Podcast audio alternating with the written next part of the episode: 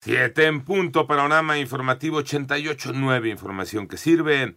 Yo soy Alejandro Villalbazo, Twitter, TikTok, arroba mm, Villalbazo13. Es martes 26 de septiembre. Pepe Toño Morales, ¿cómo estás, Pepe Toño? Con el gusto de saludarte, Alex. Tras una reunión con integrantes del gobierno federal en Palacio Nacional, padres de los 43 normalistas desaparecidos de Ayotzinapa aseguraron que no recibieron la información que solicitaron el presidente de México. Además, Vidulfo Rosales, abogado de las familias, señaló que fue presentada una nueva narrativa construida por el gobierno que está más cerca de la llamada verdad histórica que de la realidad. Por su parte, la Secretaría de Gobernación publicó un comunicado mediante el cual reiteraba su compromiso con la verdad y justicia para los estudiantes desaparecidos de Ayotzinapa. En tanto, personal de la Secretaría de Obras y de la Secretaría de Seguridad Ciudadana de la Ciudad de México colocaron vallas en Palacio Nacional y en otros edificios del primer cuadro del centro histórico previo a la manifestación que se llevará a cabo a las 4 de la tarde con motivo del noveno aniversario de la desaparición de los 43 normalistas de Ayotzinapa. Por otro lado, la Fiscalía General de Justicia de Zacatecas informó que siete jóvenes de entre 14 y 18 años de edad fueron secuestrados por un comando armado en la comunidad de Malpaso, municipio de Villanueva.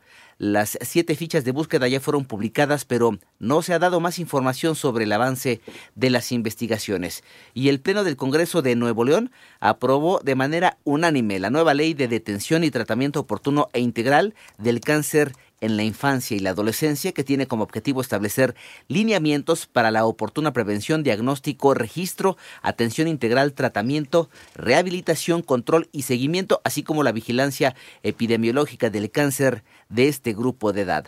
Autoridades señalan que no debe quedar impune la muerte de Montserrat Juárez. Memo Jiville.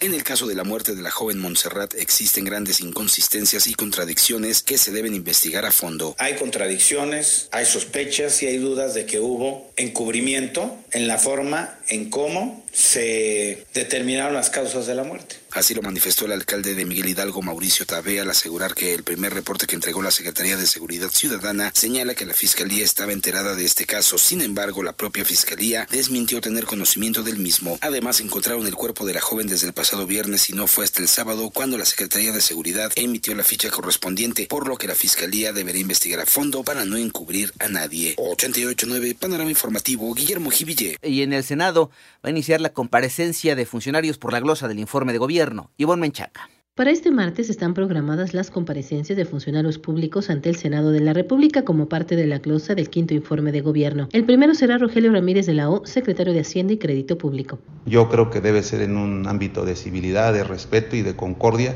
para poder desahogar bien la comparecencia estará dando los resultados del ejercicio fiscal del quinto año de gobierno y en el que seguramente van a destacar los grandes logros. Es la voz de Eduardo Ramírez, presidente de la Junta de Coordinación Política. 889 Noticias, Ivonne Menchaca Sarmiento. Cambiamos de tema. Al menos seis personas murieron y otras trece se encuentran desaparecidas tras el desbordamiento del río Naranjo, causado por las fuertes lluvias que arrasaron seis viviendas en el centro de la ciudad de Guatemala, Guatemala capital del país centroamericano. Por otro lado, Matthew Miller, vocero del Departamento de Estado de los Estados Unidos, calificó como extraña la decisión del gobierno de México de invitar un contingente de tropas rusas para participar en el desfile de la conmemoración de la independencia mexicana.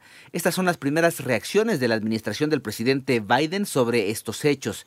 En tanto, el presidente de la Cámara Baja del Parlamento de Canadá, Anthony Rota, se disculpó por homenajear el pasado viernes a un nazi de origen ucraniano de 98 años que luchó con una unidad del servicio secreto de la Segunda Guerra Mundial. Añadió que su intención no fue ofender a nadie y que desconocía el pasado de eh, Yaroslav Junka, que vive en la localidad canadiense de North Bay.